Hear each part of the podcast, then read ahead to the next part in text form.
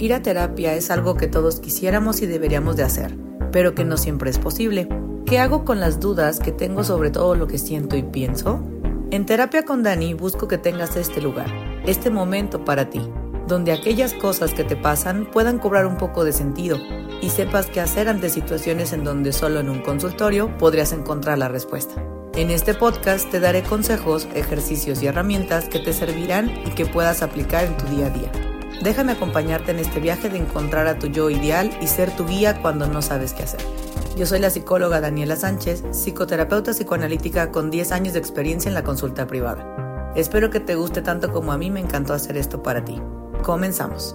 Está conmigo Fátima García, psicoterapeuta psicoanalítica con 10 años de experiencia en la consulta privada, candidata al doctorado en psicoanálisis con enfoque en familia y pareja y directora general del Centro de Atención Psicoanalítica Integral de Michoacán, CAPIM. El tema de hoy es el compromiso. Me dio el anillo y luego qué sigue, ¿no? Entonces, esto otra vez aquí Fati conmigo. Fati, ¿cómo estás? Muy bien, gracias, encantada. Perfecto, qué bueno. Listísima para todo el tema de hoy. Vamos a hablar un poquito de lo que es estar comprometidos, de los posibles problemas, de los momentos que van a marcar la relación a partir de ahora, de todo el tema familiar del choque y obviamente de, un tema que creo que es el que más van a estar esperando, que es el contrato prematrimonial, ¿no? No es lo que esperan, no es un papelito y ya. Vamos a tocarlo un poquito. Ok. Ya después de eh, el anillo, la ceremonia, la emoción, todas estas cosas, hay una parte fundamental. Creo, ¿a quién se lo vas a decir primero? Desde ahí empezamos como la jerarquía en cuanto a listas, amigos, los más importantes. Hay quien lo publica luego, luego en Facebook. Toda esta parte es necesario haberlo como platicado antes. Hay algunas parejas que sí lo quieren comentar, hay quienes esperan poquito. Desde aquí vamos viendo cómo, cómo se va a ir dando la relación. Cambia el título, cambia la forma, cambia cómo se va a ir a empezar a, a decir las cosas. Y creo que sería el momento ideal para también hablar de ciertos temas, justo el contrato prematrimonial. A ver, sí nos vamos a casar, sí, la boda va a estar padrísimo, pero hay una diferencia bien grande. ¿Me quiero casar? la boda, todo, o quiero estar casada. Esa va a ser una diferencia enorme. Empezar a pensar, sí, con la mente en las estrellas, pero con los piecitos bien en el piso. Una, ¿Cuánto va a ser nuestro presupuesto? Me acuerdo que siempre eh, yo escuchaba esto de tengan un presupuesto y traten de no romperlo, traten de no hacer. Y a veces es bien complicado. Ya que estás endeudado, ya que estás en, bueno, esto, pues cinco pesos más no pasa nada, diez pesos más no pasa nada. Y el tema del dinero también es muy bueno de tocar y muy bueno de hablar justo en el momento cómo se va a ir haciendo esta parte de, de, la boda. ¿De qué se tiene que hablar en un contrato prematrimonial? A ver, ahora sí ya vamos en serio.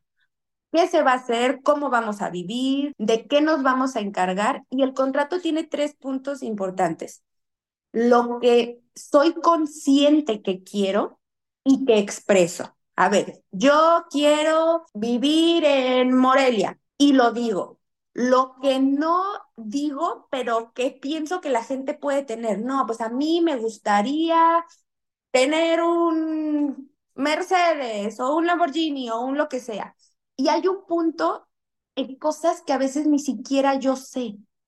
Entonces, se vuelve un cruce de información bien interesante para que mis expectativas puedan ser habladas escuchadas por el otro y ver qué cosas no me doy cuenta que quiero. Muchas veces en el ideal yo quiero una boda en tal lado, pero si no se habla, si no se dice, a tener situaciones conflictivas. Puntos importantes del contrato. El dinero.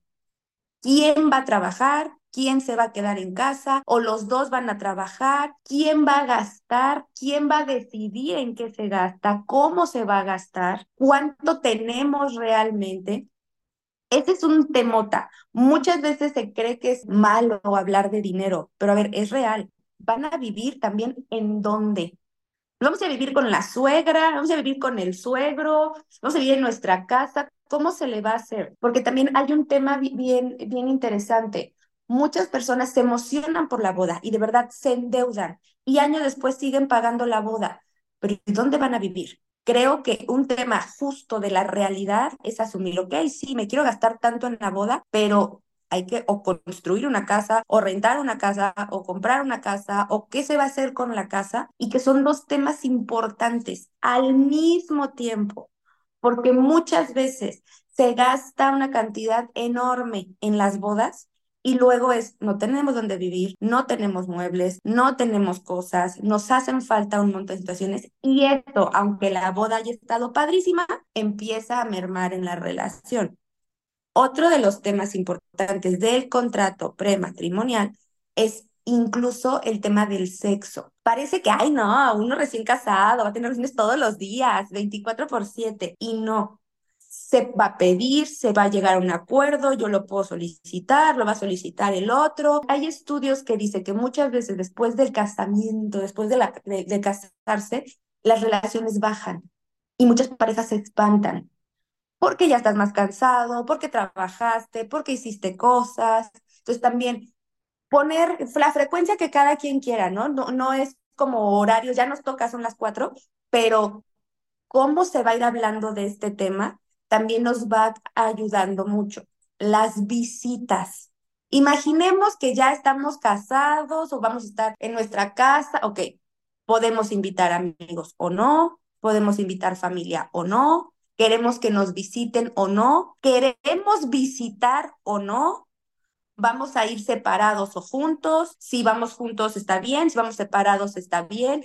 Ahí es un tema importante a decidirlo en cuanto a la, a la nueva familia. Otro tema, límites con las familias extensas. Al inicio, el primer mes es bien necesario que puedan estar juntos los, los nuevos esposos, ¿no? Que puedan estar ellos en su casa, terminando de conocerse, porque cambia. O sea, el novio estuvo padrísimo, pero ya casados es otra cosa. Y a veces en el primer mes es que los domingos nos toca con mi mamá o los sábados nos toca con los míos.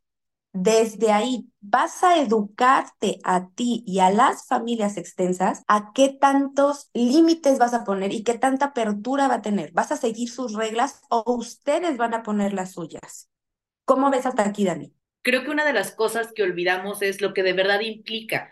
Yo voy a empezar a compartir mi vida con otro y con si una persona que quiero, una persona que amo, que admiro, todo lo lindo, todos los, los, los, incluso aceptando defectos también, porque ya tuvimos, se supone que esa guerra, ya no es en mi sueño, ya no es como en mi cabeza, ya es en papel, ya es en decir, ok, vamos a compartir un espacio. Hay parejas que se adelantan y viven juntos antes y eso nos da un poquito de perspectiva es el hecho de afrontar que ahora nos toca compartir y nos toca esta mezcla. Ya no es mis días con tus días, son nuestros días en donde vamos a estar con los tuyos, con los míos, con mis amigos y que la casa se vuelve nuestra casa y que toda esta parte es, se vuelve toda la visión en plural. Ahora sí es oficialmente todo en plural, todo se negocia, todo se tiene que hablar, hasta la cosa más tonta se tiene que hablar, porque cuando yo de repente digo, no, es que esto no va a ser importante, no sabemos, no tenemos ninguna certeza de que eso tanto puede crear un problema, no, no, no,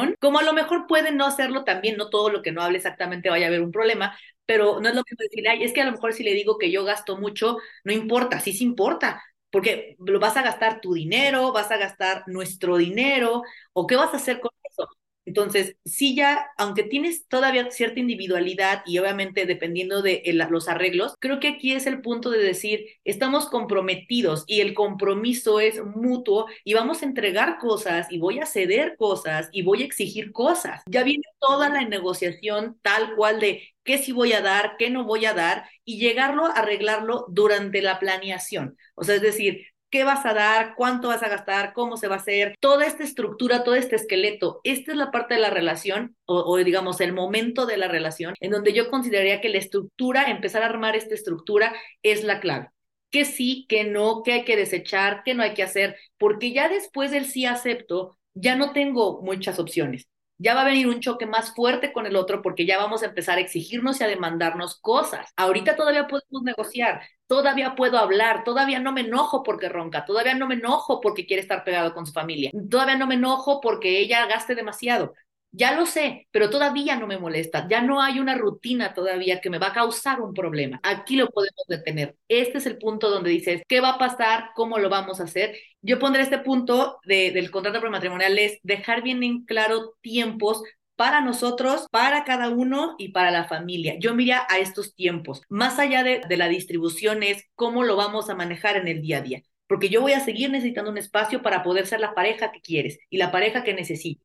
Porque si me, si me dejo de alimentar, va a haber un problema. Y aunque tengamos los mejores acuerdos, va a haber un problema. Y si estamos también todo el tiempo juntos, también va a haber un problema. Saber administrar bien estos tiempos y prever que va a haber tiempos solos, tiempo juntos y tiempos en familia y amigos. Porque el, el comprometernos no nos fusiona. Seguimos siendo dos personas separadas, pero que ahora hacen cosas juntas, pero no todo. Entonces, este pedacito yo lo veo y lo marco mucho porque yo lo veo mucho en las, en, las parejas y en mis pacientitos, en donde de verdad dices, híjole, es que esto yo siempre creí que iba a respetar mis espacios y ahora no lo respeta. De novio sí los hacía y ahora no. Y eso pensamos que iba a ser normal, damos por hecho que obviamente la rutina cambia, pero no tanto, pero sí. Entonces, yo agregaría como esta partecita dentro de muchos otros puntos, pero esta la vería importante. Va a marcar una pauta de comportamiento ante todo lo demás, como pareja, ahora sí como pareja, ¿no?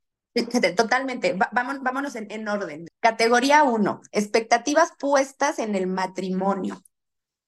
Me gustaría que, que, que, los que nos están oyendo puedan ir haciendo palomita, tachecito de estas, ¿no? ¿Cuáles sí, cuáles no? Este checklist. Uno, un compañero o compañera que sea fiel, devoto, amante y exclusivo, que ofrezca la clase de relación interpersonal ansiada, quizás en la infancia, pero que nunca se tuvo o no se disfrutó, alguien con quien crecer y desarrollarse. Esto es después de un estudio que esperaba la gente de las relaciones que a veces no decía. La dos, un sostén constante contra el resto de, del mundo. Se espera que los esposos se apoyen mutuamente en la adversidad. Ya derive esta de causas externas, cualquier problema con el empleo, bla, bla, bla, o incluso enfermedades físicas o, o mentales. Tres, una compañía que asegure contra la soledad. Cuatro, el matrimonio, que en sí es una meta más que un comienzo, justo, algunas personas no piensan más allá de la boda y en vez de considerar al matrimonio como un punto dentro de una relación, muchas veces lo ven como me voy a casar y por obra de magia todo va a estar bien padre, ¿no? Cinco, una panacea contra el caos y la lucha de la propia vida. Casándonos todo va a estar tranquilo, ordenado, bonito. Seis, si vieran la cara que tiene Dani en este momento.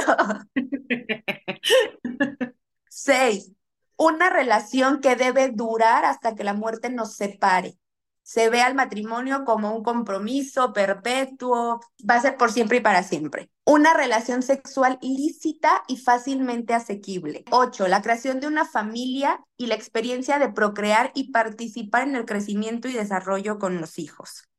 Una relación donde el acento va a estar puesto en la familia más que en un simple compañero. Diez, la inclusión de otras personas dentro de la nueva familia, los papás, los hijos, los amigos y hasta las mascotas. 11. Un lugar donde refugiarse del mundo. 12. Una posición social respetable. 13. Una unidad económica. 14. Una unidad social, porque va a, va a ayudar a que tengas un, un propósito en la vida. 15. Una imagen protectora que inspire deseos individuales de trabajar, construir, acumular riquezas, poder y posición. 16. Una cobertura responsable para los impulsos agresivos. El matrimonio nos va a ayudar incluso a proteger a la familia, el hogar y los bienes. ¿Cómo escuchas todas estas, Dani? No, no dan ganas, ¿eh? Creo que la, las escucho muy, muy claves muy importantes, pero que llevarlos a la práctica, ay, jole, o sea, sí, sí lo pone complicado, no imposible, pero que son cosas que de verdad sí tienes que pensar súper claro y hablarlas cien veces, mil veces, porque son cosas que la verdad es que todos asumimos que van a suceder. O sea, creo que el peor error aquí es que creo que casarme implica que todo va a estar bien, como por esta obra de magia, y que creemos que los problemas se arreglan solos, que el tiempo cura todo, que lo vamos a arreglar porque tenemos una excelente comunicación, nada más porque yo de repente te digo que tengo, que no, que, que, que, sí, que sí sé que quiero cenar cuando nos preguntan. O sea, creo que subestimamos principios básicos porque no hemos tenido problemas. Y aunque, como habíamos dicho anteriormente, si hemos sometido la relación a ciertas crisis, no hemos hablado del compartir.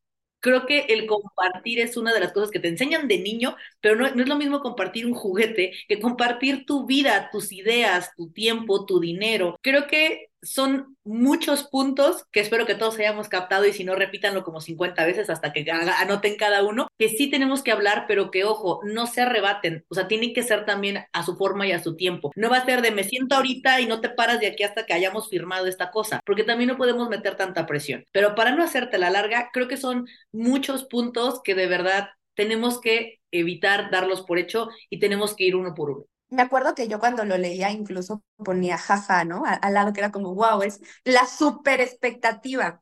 Pero ahora vámonos a la categoría 2.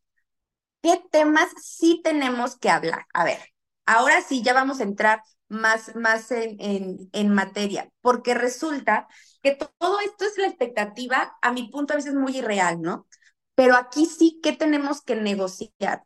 Uno, independencia contra dependencia. A ver, ¿Cómo le vamos a hacer? ¿Qué necesita cada cónyuge para completar su noción? ¿Voy a poder vivir sin el otro? ¿Voy a necesitar estar con el otro? ¿Dependo completamente del otro? Entonces, aquí es irlo revisando. ¿Qué tan independiente o dependiente es cada uno? Y si por ahí tengo un tema, revisarlo en mi terapia individual. Pero esta, este creo que es, es clave. ¿Por qué?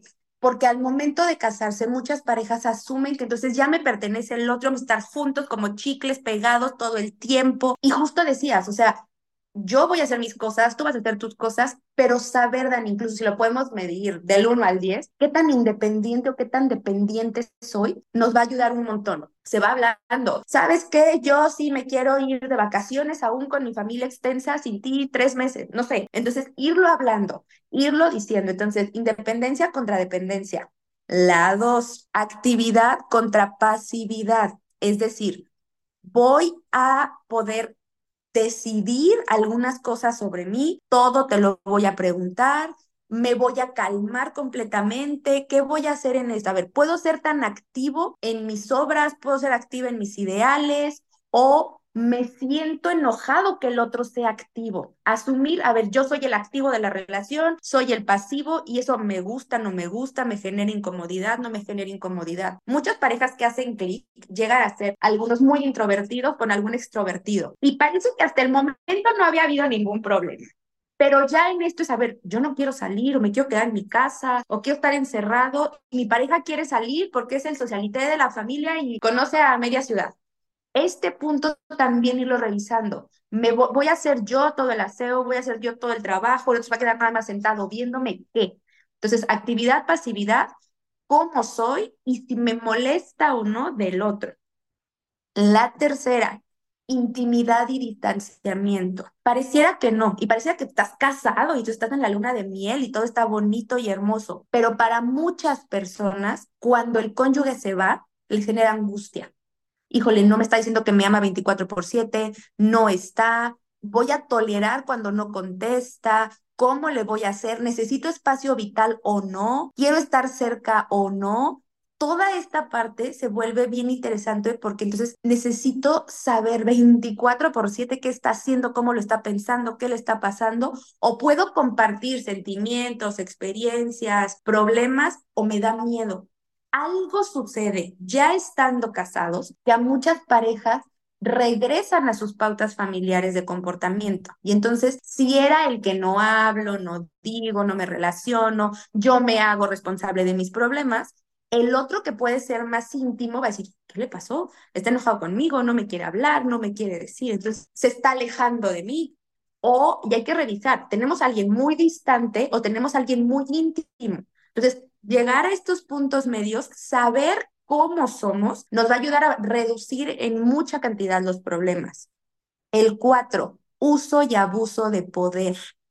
¿Vamos a compartir el poder entre los dos o solo va a decidir uno? Pareciera que no, y pareciera que esto nunca pasa. Estamos enamorados, nos acabamos de casar, todo está padrísimo. Pero a ver, ¿puedo decidir? ¿Tengo que pedir permiso? ¿Tengo que ponerme de acuerdo con el otro? Voy a poder renunciar a mis capacidades de hacer cosas o necesito tener cierto grado de control y también se vale, pero hay que revisarlo. Al final, sabemos que si dos personas siempre están de acuerdo, hay uno que está pensando por los dos.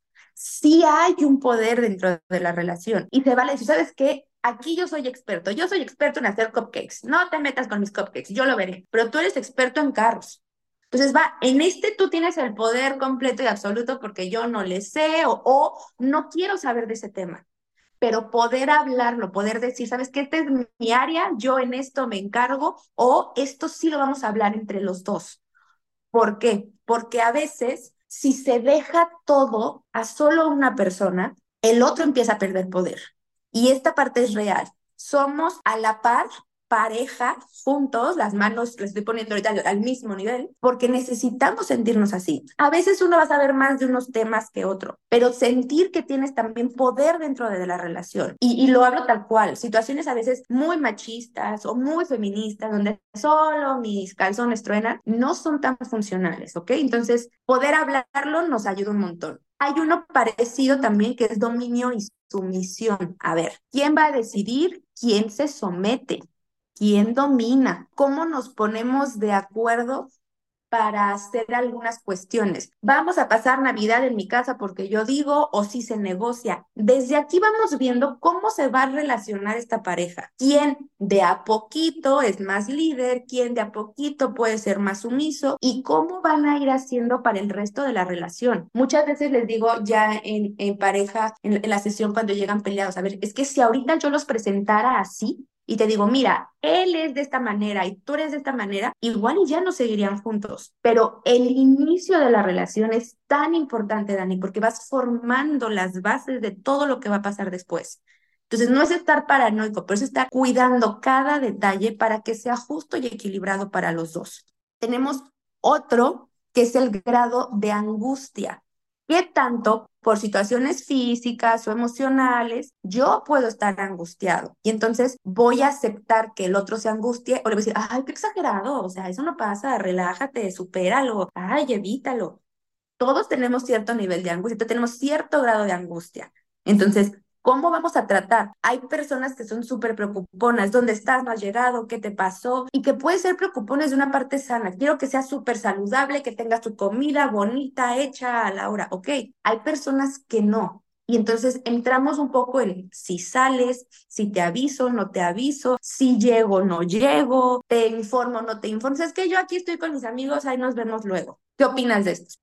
Yo los veo muy importantes porque creo que el hecho de poder saber cómo es la otra persona va a evitar estos choques de realidad posteriores. O sea, como un, es que tú eras así, pero ahora eres así. No, o sea, aquí es, a ver, si yo quiero seguir respetando mi espacio con mis amigos, ah, entonces, ah, pues sabes que el domingo no, porque el domingo vamos, no sé, con mi familia. Ah, bueno, entonces va a ser los sábados, sale, ok. Va a venir estas negociaciones. Yo sí creo que es bien importante poder entender los extremos, porque están muy aferrados, digo, yo lo veo mucho eh, en el consultorio, que es como de, es que mi pareja es Sagitario, es que mi pareja es cáncer, es que mi pareja es no sé qué, que digo, al final pues es una referencia. Se tiene asociado que es como de, mi pareja es muy suelta, muy abierta y que siempre los opuestos se atraen, jajaja, y que más que un mito sí, sí, sí funciona, pero también tienen que ver qué tan extremos son y qué tanto eso nos va a ayudar o no porque tenemos que llegar puntos como a poderlos, como digamos, mitigar o poder como convenir. Entonces, si yo soy súper hogareña, también no hay que hacernos ilusiones. El otro le gusta mucho viajar, le gusta mucho salirse, va a llegar un punto de fricción. No necesariamente que se separen y que se divorcien, pero va a llegar un punto en el que ya no encajen tanto porque tú a fuerzas te quieras quedar y él se quiera ir, o viceversa. Él se quiera quedar ante todo y tú te quieras salir. Entonces, ese tipo de cosas creo que sí es bien importante conocer las características y ver de qué extremo o digamos de qué lado está la otra persona. Porque si no estamos del mismo, nos tenemos que convenir desde una buena vez. Porque si no, pues bien, es que tú nunca sales, es que tú nunca me sacas, es que vienen unos reclamos que no vamos a poder mitigar más adelante y que va a ser un problema que pudo evitarse si yo también hubiera tomado la conciencia, tanto yo como pareja de decir, yo soy muy viajero y no me gusta estar en paz, como mi pareja asumir si puede o no con eso. Porque también se vale decir, yo no puedo, o sea, en este punto, a lo mejor de novios era más fácil porque pues te ibas tú solo o te ibas con tus amigos, pero acá va a ser el, no lo voy a dejar que haga su vida solo, sino entonces, ¿para qué nos casamos? Es ver si puedo o no con lo que el otro es. Y creo que eso, o sea, resumiendo los, los puntitos que diste hasta ahorita, creo que esa es la clave, saber si puedes o no con lo que él es, porque el tiempo lo único que va a hacer es que va a exponenciar este tipo de características. Una relación que va al matrimonio es, pues le estamos tirando a que sea el resto de nuestras vidas. Esa es como la tirada, no siempre sucede. Aunque la persona siga cambiando, hay esencias que no se van a mover. O sea, no nada más porque se casaron, él va a dejar de querer jugar fútbol, ella va a querer dejar de comprar, yo voy a querer dejar de viajar, yo de repente me va a encantar ser la sirvienta, y a mí de repente me va a encantar cocinar.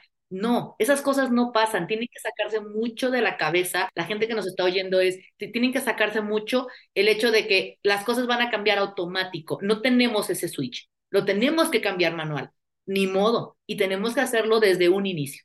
Y, fíjate que tocas este tema porque es uno de, los puntos que siguen, el poder aceptarte uno mismo y el otro. ¿Qué cosas, cómo soy, cómo es el otro? Pero, pero incluso, Dani, me voy como un poquito más allá Mm, creo que puedo convivir con el otro, creo que puedo pasar tiempo con el otro, porque incluso tenemos estas posibilidades a veces de, de, ok, sí, lo acepto que es así, pero en realidad tengo la expectativa que cambie, ¿sabes? O sea, sí quiero, quiero, quiero decir que todo está bien padre, pero sí me gustaría que fuera de esta y esta manera. Y hay que decirlo. Incluso, fíjate, la forma en la que pensamos tan interesante en pareja como lo que para uno puede ser problema, para otro es solución, como lo que para uno es, híjole, me hundo, me ahogo en un vaso de agua, para otros, resuélvelo.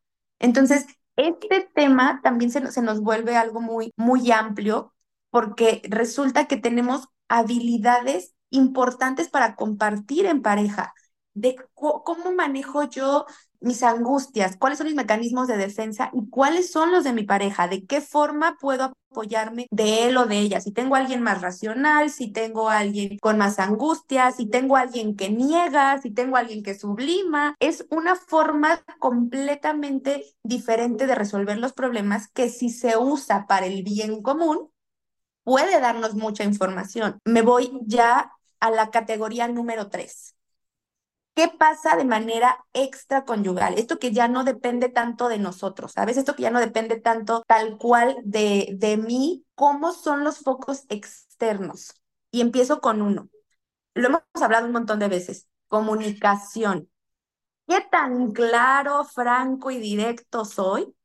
Y en mis mensajes puedo hablar de amor, comprensión, angustia o no. Entonces, a ver, los, los voy a nombrar y los vamos como como releyendo. Estilo de vida. Aquí tenemos, híjole, una infinidad de estilos de vida. A mí me gusta andar cada quien por mi lado, me gusta estar contigo. Incluso algo que, que a mí me llamaba mucho la atención con una pareja. Ella era súper noctámbula y él era súper mañanero. Y esto que parecía que no generaba problemas, ella decía, es que yo quiero hablar en la noche, llego y ya está dormido. Y él decía, yo quiero salir a correr con ella y está dormida en la mañana. Entonces, incluso esta parte, ajusta estos estilos de vida, puedo ser más sociable, ¿no? Pero saber que aquí hay temas que a veces sí se pueden negociar y a veces no. Familias de origen. Si no me cae bien la familia de origen, si me peleé por algo, puede ser un tema muy complicado porque entonces, ¿hasta dónde tomo decisiones para mí, para los de fuera. Algo que yo les marco mucho, mucho en sesión. A partir de que se casan o están comprometidos, empezamos a hablar un poco de mi, de mi familia como él y yo, ella y yo, y todos los de afuera, todos pasan a ser familia extensa. Cuando ves en las sesiones que es que mi familia, y no, la familia son ustedes, pero es que mi familia me esto, le va a ver, la familia son ustedes porque a veces desde ahí tu lealtad, y lo hablábamos, cambia. Tiene que ser con el otro. Tu lealtad se va a modificar para que estés ahora con esta nueva pareja que tú estás eligiendo y que tú estás decidiendo. Me estoy yendo ya bien lejos, pero ¿quién va a criar a los hijos? voy a decidir yo, vas a decidir tú, vamos a decidir entre los dos, van a ser católicos, musulmanes, de qué religión queremos que sean. Esto es bien importante. ¿Cómo nos vamos a relacionar? ¿Me voy a relacionar más con él, con ella? ¿Qué tipos de mitos voy a tener? Hay personas que sí piensan que, híjole, si no los bautizas o si no los llevas a tal lado, algo malo puede pasar. ¿Quién va a elegir, Dani? El dinero. Ahora sí, ¿quién va a elegir? ¿Quién lo gana? ¿Cuánto gana? ¿Cómo se controla? ¿Quién lleva la contabilidad doméstica? El dinero va a ser amor, a ser poder, cómo, sexo, de qué forma, cada cuándo, qué frecuencia, qué límites sí voy a pasar, de qué forma no, va a haber fetichismos o no, vamos a ser fieles o no, de qué manera se va a hacer esta parte, los valores, qué valores tenemos cada quien y qué valores vamos a llevar a la pareja. Las amistades. Me acuerdo que, que teníamos una parejita que, que decía, es que me gusta mi casa, pero me choca que sus amigos vengan todos los sábados. Y decía ella, ¿cómo le digo que no vengan si es casa de los dos? ¿Cómo le digo que mejor se vayan a otro lado? Ok, qué padre que vengan, pero aquí me dejan todo el tiradero. toda esta parte, poder entender, ok, ¿hasta qué hora sí quiero visitas? ¿Hasta qué hora no? ¿Es bar? ¿No es bar? Hay parejas que dicen, prefiero que esté aquí a que esté en otro lado. Ok, pero la pareja quiere o no quiere. Roles cuáles van a ser los roles dentro del matrimonio. ¿De qué me voy a encargar yo? ¿De qué te vas a encargar tú? ¿Y qué responsabilidades espera? ¿Quién va a pagar la luz? ¿Quién va a pagar el agua? ¿Quién va a sacar la basura?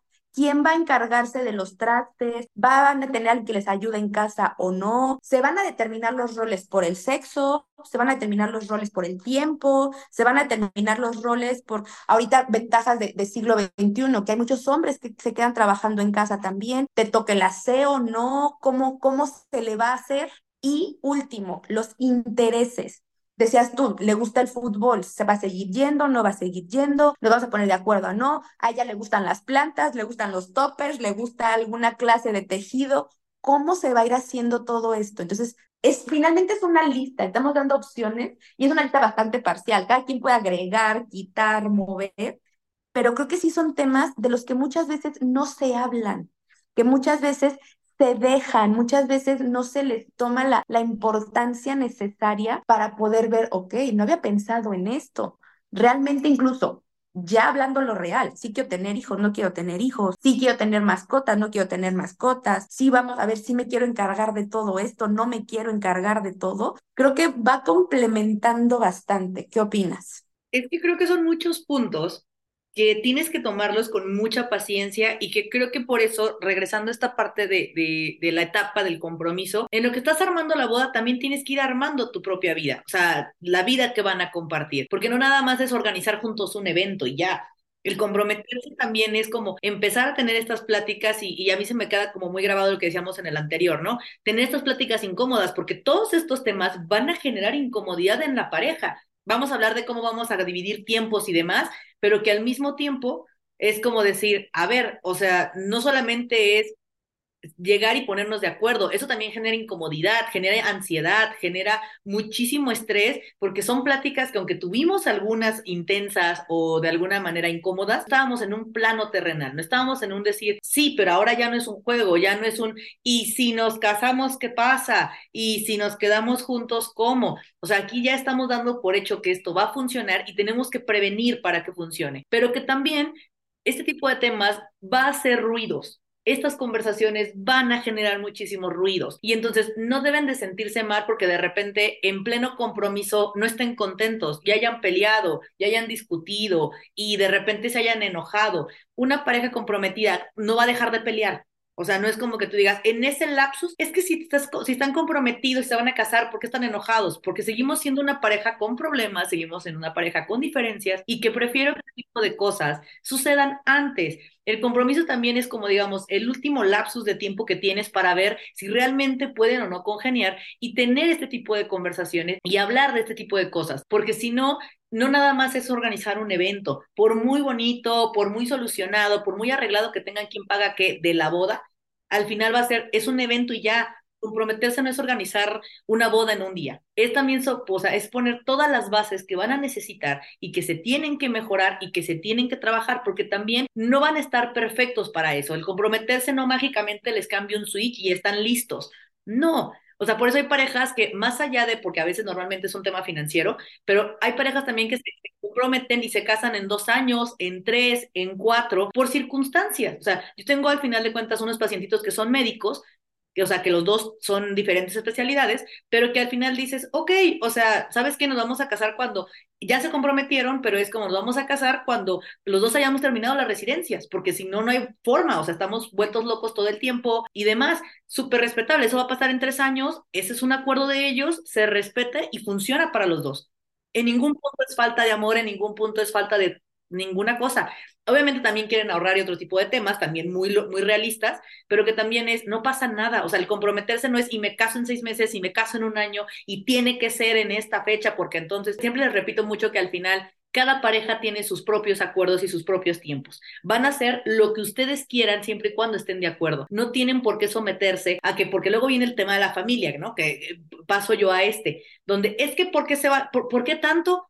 Pues, ¿por qué tanto tiempo necesitan? O también es, ¿por qué tan poquito? Entonces, ocupan dinero, se los damos. Ocupan quien no sé qué, los ayudamos. Y la familia empieza también como a presionar para cortar o como al mismo tiempo alargar el, el, el, momento, ¿no? No es que es muy rápido, es que mejor ahorren un poquito más o mejor esperen a ver no sé qué. Entonces, la familia a veces, tanto más que ayude o perjudique, tanto como interviene para acelerarlo, como interviene para alentarlo. Entonces, entre que ustedes traen sus tiempos y entre que la familia trae otros, va a empezar a meterse también porque chocan tradiciones y chocan ideas. Lo que va a pasar es que también la familia empieza a opinar de lo que no le importa y de lo que no sabe, porque ellos no están adentro de su relación, están afuera y nada más han visto la versión del hijo de la hija y lo que le cuenta o sea, ni siquiera toda la historia completa. Entonces, al final es, ok, yo puedo tener familia muy tradicional, pero resulta que yo nada más quiero un civil y tienes todo el derecho. Y si tu pareja está de acuerdo, está perfecto. ¿Cómo le digo a mis papás que no me voy a casar por la iglesia? ¿Y cómo le digo a fulanito que ni siquiera va a ser civil, va a ser un ritual maya? Es un montón de conflictos en donde tus intereses, que aparentemente ya se acordaron con la pareja, ahora es enfrentar a la familia, cómo voy a consolidar esta pareja bajo mis propios estándares. Eso es lo que yo también sería como muy interesante. Y, te abro pregunta, ¿no? O sea, sería como, ¿tú cómo recomiendas, Fati, que se les diga a las familias cómo nosotros, pareja, vamos a organizar tanto la boda como nuestra vida? Y yo voy a seguir dando lata, la familia externa la familia extensa. Esa parte ayuda mucho. Desde que lo empiezas a decir, vas generando inconscientemente con tu pareja una unidad y vas dejando a todos afuera. Entonces, eso, yo les hago de verdad un énfasis enorme y les digo a me van a alucinar, ¿no? Pero es la familia extensa, la familia extensa, la familia extensa, porque seguimos diciendo, es que mi familia, no, tu familia ya va a ser él o ella, más los perritos, hijos, gatos que quieras tener. O sea, es importante poder hacer primero este énfasis, ¿por qué? Porque quita culpa. Cuando ya dices la familia extensa, yo les digo, imagínate que tenemos ahorita un circulito con ustedes y todos los demás quedan fuera y que incluso en el consul luego tengo un pizarroncito, hago el familiograma, bla, bla, bla, les doy muchos círculos ahí a, ellos, los, los, los encierro en el circulito y todos los demás pasan a ser segundo plano. ¿Por qué? Porque ya cuando decides por ti, cuando decides por tu pareja, vas a informarle o comunicarle a los de afuera. No vas a pedir permiso, no vas a pedir opinión. La forma en la que digamos las cosas también es importante. Sí, se vale con amor, respeto, escuchar al papá, al primo, al tío, abuelito, depende de la dinámica que cada quien tenga. Pero al final es, híjole, me encantaría, pero nosotros decidimos ah, lo voy a tomar en cuenta, yo veo, podemos ser políticamente correctos, pero muy directos al momento de, de poner límites. Ah, es que hija, mira, nosotros queremos que uses el vestido de la bisabuela y queremos que te pongas los calzones de él. ¿ok? Lo platico, lo reviso y checamos, o oh, dices, híjole, ¿sabes qué? No, tenemos otros planes.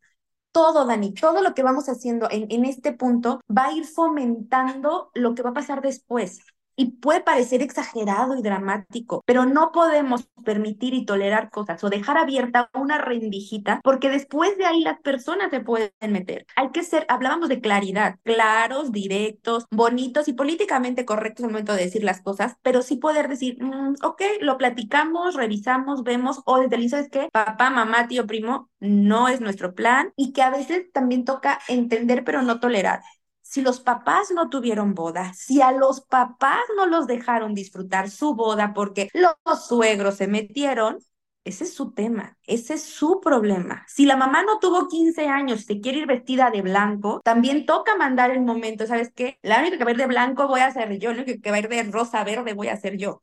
Porque muchas veces también a las familias extensas se les mueven muchos fantasmas. Y todo el mundo quiere opinar, decir, hacer, pero la última palabra la van a tener ustedes. Y aquí es importante poder tenerlo claro de ambos lados, no dejarse presionar, no llegar con, fíjate que mi mamá me dijo que este va a ser tu vestido, que mi mamá me dijo que esta va a ser la comida, porque ella es alérgica o le hace daño o algo. A ver, es necesario ir blindando la relación, es necesario ir hablando de la pareja y poder decirles, en bonito y a veces toca a veces hacerlo un poco más directo, un poco más en feo, o a los papás que la boda son de ellos. Justo decías hace ratito, con el tema del dinero, es que ¿para qué? O sea, yo les pongo, yo les doy, sí. Y después yo voy a decidir a cuántos invitados, porque es mi dinero, yo le estoy pagando, yo estoy haciendo. Entonces, no, si en su momento y bien hablado te quieren apoyar con cantidad y tú decides en qué lo usas, ustedes verán si lo aceptan o no. Pero siempre dejarlo bien marcado. Es su boda. Ustedes deciden. He escuchado algunos videos donde es que mi suegro tenía 80 millones de compromisos y entonces cómo vamos a invitar a tanta gente y si no se enoja. Ese es su problema. Él ya se casó, él ya tuvo su posibilidad de hacerlo o no hacerlo. Ya no toca es el inicio de esta nueva familia y depende de qué tanto se vayan a dejar controlar, manipular, chantajear por la familia. Me acuerdo que, que tenía un, caso donde decía ella, es que mi suegra quiere que toquemos cierta música que a mí no me gusta. Y decía ella que, pues, ¿cómo no iba a invitar a todos los amigos, tíos, primos, vecinos, la comadre de la cuadra? Temas desde, a ver, ¿quieres niños, no quieres niños? ¿Hay sobrinos, no hay sobrinos? Todo eso necesitamos enseñar y educar a los demás. Sí, qué padre es mi boda. Sí, yo decido. Sí, yo hago. Porque de verdad, Dani, es el primer punto. Y de ser también, con, con mucha razón hace ratito, va a haber problemas dentro de las relaciones, va a haber problemas dentro de, de la organización de la boda y pasa muchas veces también es el último filtro para saber si te estás casando con la persona correcta, entre comillas, o no. Tuve un caso donde, donde él le, dice a la, a la chica, no quiero que tu mamá se meta, no quiero que decida, esto es tema de nosotros. Pasó una vez, pasó dos veces y a la tercera canceló la boda. Le dijo, si ahorita que no estamos casados no le puedes poner un alto a tu mamá, prefiero no. Y de verdad no se casaron. Entonces podemos verlo como trágico, triste, o podemos verlo como me salvé. Decía él, es que todo se lo quiere preguntar a la mamá. Llegaba conmigo y me decía, ¿sabes qué? Yo ya, ya elegimos mi mamá y yo la comida. Ya elegimos mi mamá y yo las invitaciones. Ya elegimos mi mamá y yo el centro. ¿Te estás casando conmigo o con ella? Entonces, e, esta parte es bien interesante cómo la dinámica y cómo vas fortaleciendo o no tu relación. Poder poner altos, de verdad, sin culpa, sin remordimientos, y el que se enoje y al que le guste. Me acuerdo de, otro caso donde tenían una boda destino y algunos miembros de la familia se sentían con derecho a decir, pero ¿por qué tan lejos? Pues si quieres ir, si no quieres ir, no vayas. Oye, pero ¿por qué mejor no lo haces en otro lado? Porque me gustó ahí. Entonces, son todas estas cosas donde, a ver, ¿quién se está casando? ¿Quién lo va a pagar? ¿Quién va a decidir? Es a veces el primer conflicto o la primera eh, muestra de límites hacia todos los demás. Y si se hace de manera sana, es iniciar con el pie derecho una relación más tranquila. Porque la familia ya va sabiendo, ok, puedo opinar, puedo decir, o no puedo opinar o no puedo decir, qué tanto los novios me van a dar. Señor, señora, tómese 50 lugares para que invite a todos los compadres o señor, señora, sus lugares más alguien más o nada más sus lugares. Y eso es completamente respetable. Y hay que hablarlo, tener toda la comunicación con la pareja y no dejarse presionar, porque dejarse presionar se vuelve una cadenita, es empezar a jalar el hilo de media donde no van a terminar de complacer a los demás. ¿Qué opinas, Dani? Totalmente, yo creo que aquí es digamos, siempre tienen que tener en la mira el hecho de que la boda es de ustedes, es un evento de ustedes. Sí, sí, obviamente van a tener mares de influencias, o sea, de el amigo dice tal, porque también le, si no es mi familia externa, si no es mi familia externa, es esta parte de, ahora tengo el mejor amigo, ¿no? O la mejor amiga. O sea, si, si alguien no es con eso, pues mi mejor amiga y yo decimos que, y tú, a ver, no, no, no, no, o sea, y, y, yo también quiero como remarcar mucho esto que haces, o sea, y que yo también los invito como esta parte como de imaginarlo, ¿no? O sea, dos monitos en un circulito súper, súper rayado.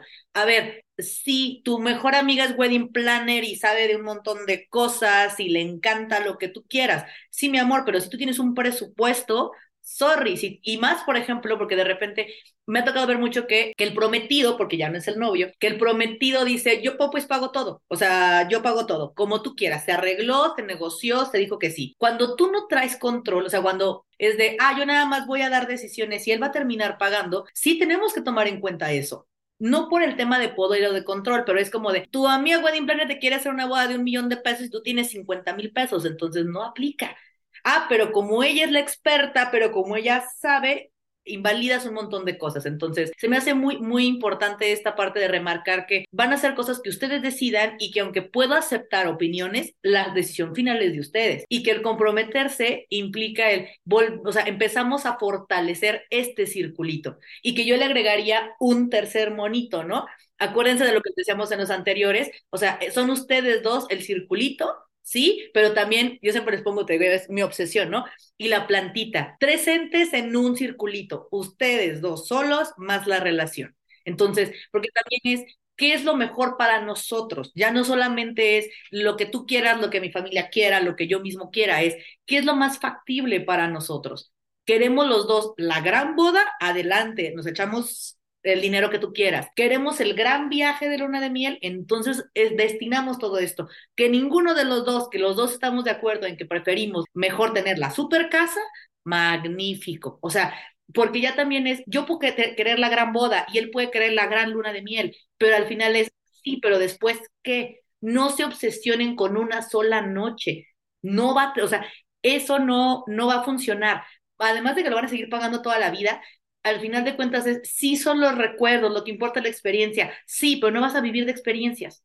O sea, ni siquiera tu relación se va a poder alimentar de, una sola noche, por muy buena. Y aunque la luna de miel sean tres meses, seis meses, lo que te quieras dar, tu relación no vive de eso. Entonces, creo que aquí esta parte del, del, compromiso, lo que va a importar es que tengan en cuenta que vienen, o sea, nuevos acuerdos, o sea, como conclusión, creo que la clave es que tengan acuerdos que tengan otra vez conversaciones incómodas, pero aterrizadas a lo que ahora sí va a pasar, que tengan en cuenta opiniones externas, pero que siempre, siempre, siempre, ahora sí tengan muy en cuenta ustedes dos y el tercer ente que es su relación. Son los únicos que van a importar. A partir de ahora es consolidar ese círculo con esos tres personajes. Punto. ¿Quieres agregar algo, Fati? Prioridades. Siempre va a estar padrísimo agregar darle cisnes, imágenes de hielo y todas estas cosas, pero prioridades. Asumir un punto de realidad. ¿Me alcanza, no me alcanza? ¿Me voy a endeudar? ¿De qué manera lo voy a poder pagar? No. Prioridades para que entonces inicien una relación sin deudas. Esa parte también es, es un tema importante. ¿Cómo voy a iniciar financieramente mi matrimonio? ¿Voy a estar ahogado? ¿Voy a estar muy sacrificado? ¿Voy a estar muy ajustado? Porque entonces también, si siempre hablamos de expectativa contra realidad, la expectativa irreal también termina generando dolores, molestias y, fricciones innecesarias en la relación, porque ahorita te extiendes, ok, después te va a tocar limitarte en algunas cosas y eso también puede generar problemas. Exacto, entonces tengan mucho cuidado con esto. Creo que esto que dices, Fati, se me hace muy importante porque no debemos de olvidar como cuáles son mis prioridades y que ahora sí oficialmente se vuelven nuestras prioridades. De aquí en adelante somos tú y yo contra el mundo y así va a ser.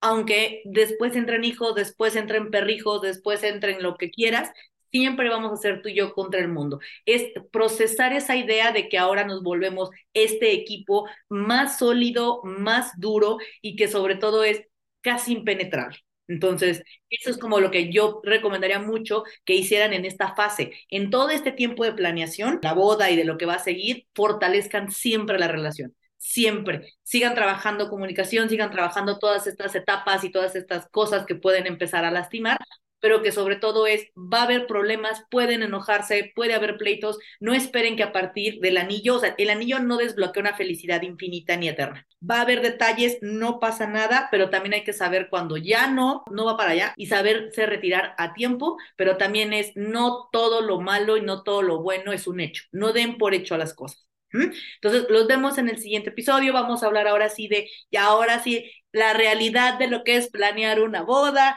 cuánto te va a costar, cómo te va a costar, qué tienes que revisar, qué no tienes que ver, porque cada boda es diferente y cada tradición que quieras meter va a ser diferente. Entonces, ya la, o sea, la relación ya viene bien, ya la trabajamos, ya estamos terminando acuerdos, ahora sí viene un nuevo problema en ustedes que va a ser organizar un evento, su primer evento juntos. Entonces, no se lo pierdan, aquí los vemos.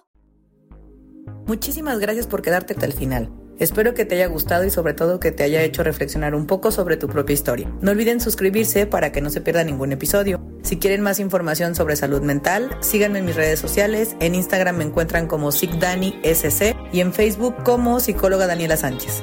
Recuerda, yo soy Dani y esto fue un episodio más de En Terapia con Dani. Hasta pronto.